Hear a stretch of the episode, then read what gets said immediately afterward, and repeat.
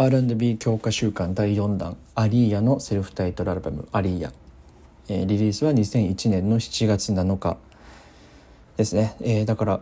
これまで3枚紹介してきましたけど3月5月6月にそれぞれインディア・アリーミッシー・エリオットアリシア・キーズが並んでいるんですね。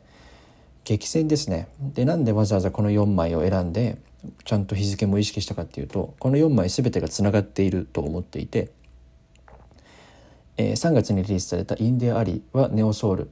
の、えー、ある種の金字塔であってでその延長としてアリシア・キースがいる。かつ5月に、えー、アルバムをリリースしたミッシー・エリオットを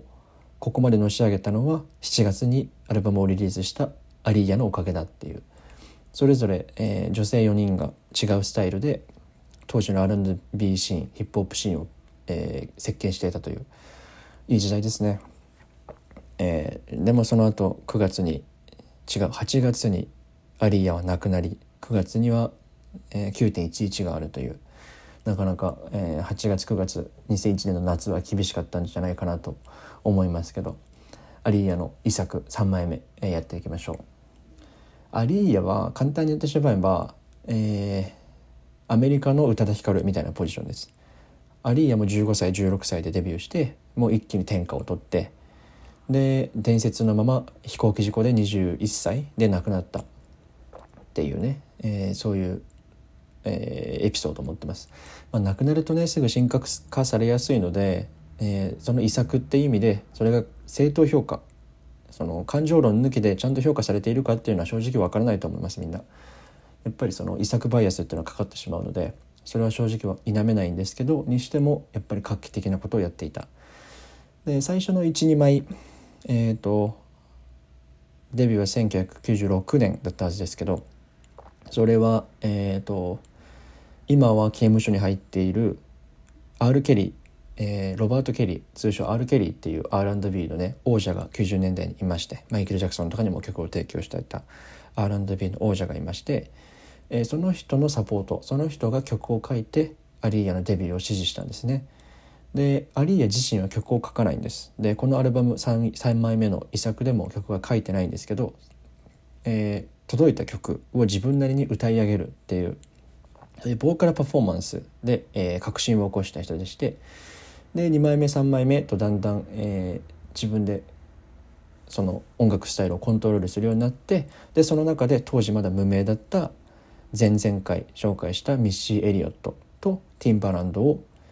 呼んだと私のために曲を作れって言ってまだ無名だった2人に曲を書かせてアリーヤとの相性がめちゃめちゃ良くて結果3人とも売れたっていう、えー、バックグラウンドがあります。でこのアルバムから3曲選ぶとすると、えー、1曲目の「We Need a Solution」フィーチャリングティンバランド、えー、ロック・ザ・ボートと、えー、ボーナストラック扱いなのでなんかサブスクとかによっては聴けないかもしれないですけど「トライアゲン」この3曲ですね。でこれ一曲一曲は、まあ、あえては説明しないですけどこのアルバム自体がアイコニック、えー、かなり画期的だった理由はそもそもこれは3枚目に限らずですけど、えー、R&B というのは基本的に歌い上げることが正義高音を出すこと力強く歌うこと、えー、印象的なメロディーを歌うことっていうのが王道でだったんですね。え、それをまんま否定したのがアリーヤで、え、そんなに歌い上げる必要なくないと小声でもいいから優しく繊細に歌って多重録音で声を重ねてっていう方式をとってそれで成功させた最初のアーティストなんじゃないかなと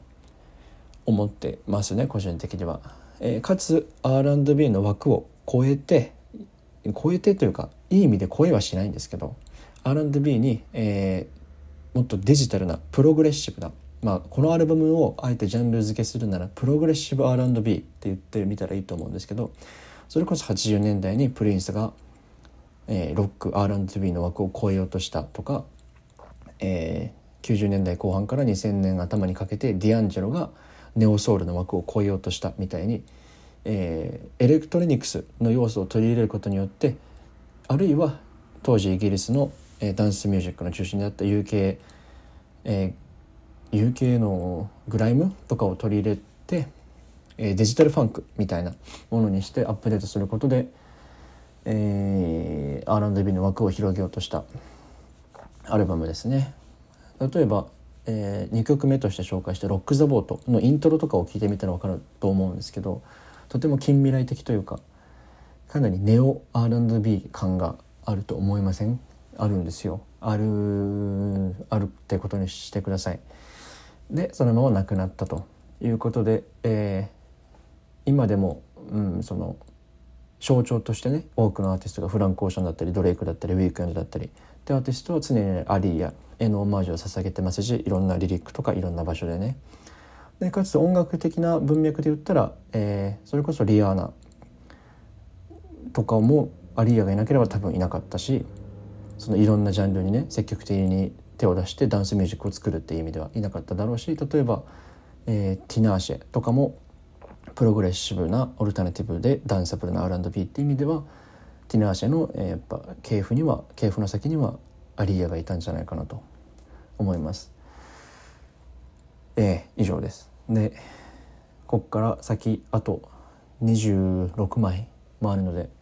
お付き合いください。